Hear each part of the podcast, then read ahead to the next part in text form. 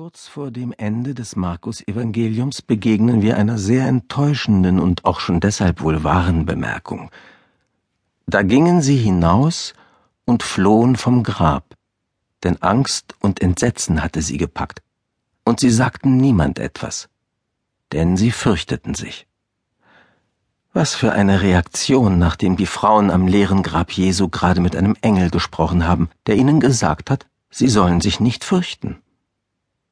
Diese Flucht vor der Auferstehung, wie sie in den frühen Schriften beschrieben wird, entspricht der menschlichen Versuchung, nicht nur vor Gottes Gegenwart zu fliehen und sie zu leugnen, sondern auch vor unserem wahren Selbst, vor unserer Seele, unserem inneren Schicksal, unserer wahren Identität. Das wahre Selbst ist jener Teil von uns, der weiß, wer wir sind und zu wem wir gehören wenn auch zu einem Großteil unbewusst. Unser falsches Selbst entspricht dem, was wir denken, wer wir sind. Aber Denken macht uns nicht zu dem, wer wir sind.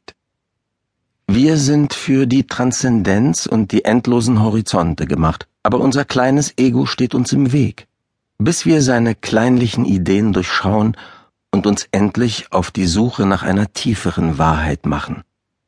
Es ist wohl wie wenn man nach Diamanten gräbt. Wir müssen tief schürfen und zögern doch, schrecken zurück. Wer wird uns den Stein am Eingang des Grabes wegwälzen? Diese Frage der drei Frauen im ersten Augenblick der Auferstehung liegt auch uns auf den Lippen. Wer wird uns helfen, nach unserem wahren Selbst zu graben? Und woher weiß ich überhaupt, dass es einen unsterblichen Diamanten unter der Oberfläche gibt? Wir sind nicht besonders vertraut mit der auferstandenen Gestalt von Dingen.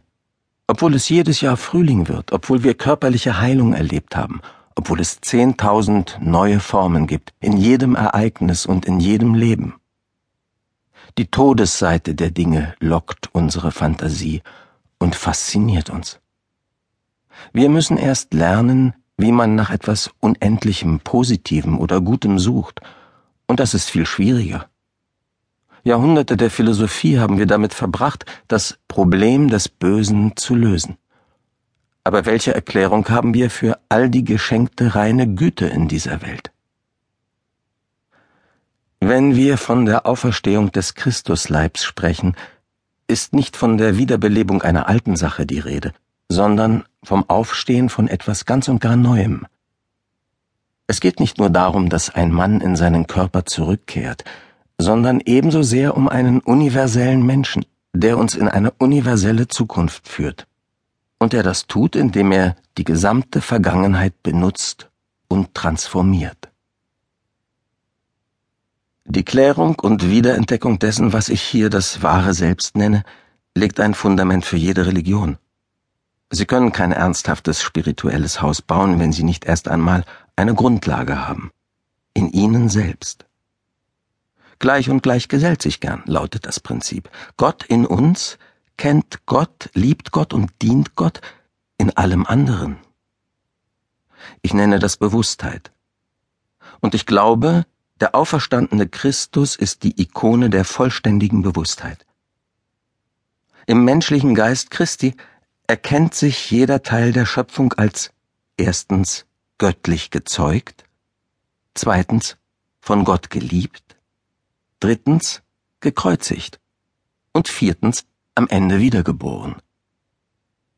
Er trägt uns hinüber, versichert uns, dass alles gut ist und gibt uns auf diese Weise ein Beispiel für die ganze Reise und die schlussendliche Richtung der Bewusstheit. Das ist das Wichtigste, was ich darüber sagen kann, wie Jesus uns erlöst. Ich glaube, dass der Christus das archetypische wahre Selbst in der Geschichte ist der Ort, an dem Materie und Geist zusammenwirken, an dem das Göttliche und das Menschliche endlich in einem Gefäß zusammenkommen. Das Leben und der auferstandene Leib Jesu sagen uns, dass die Entdeckung unserer eigenen göttlichen DNA die einzige vollständige und endgültige Bedeutung des Menschseins darstellt. Das wahre Selbst ist nicht Gott. Das wahre Selbst ist aber auch nicht menschlich. Das wahre Selbst ist beides zur gleichen Zeit.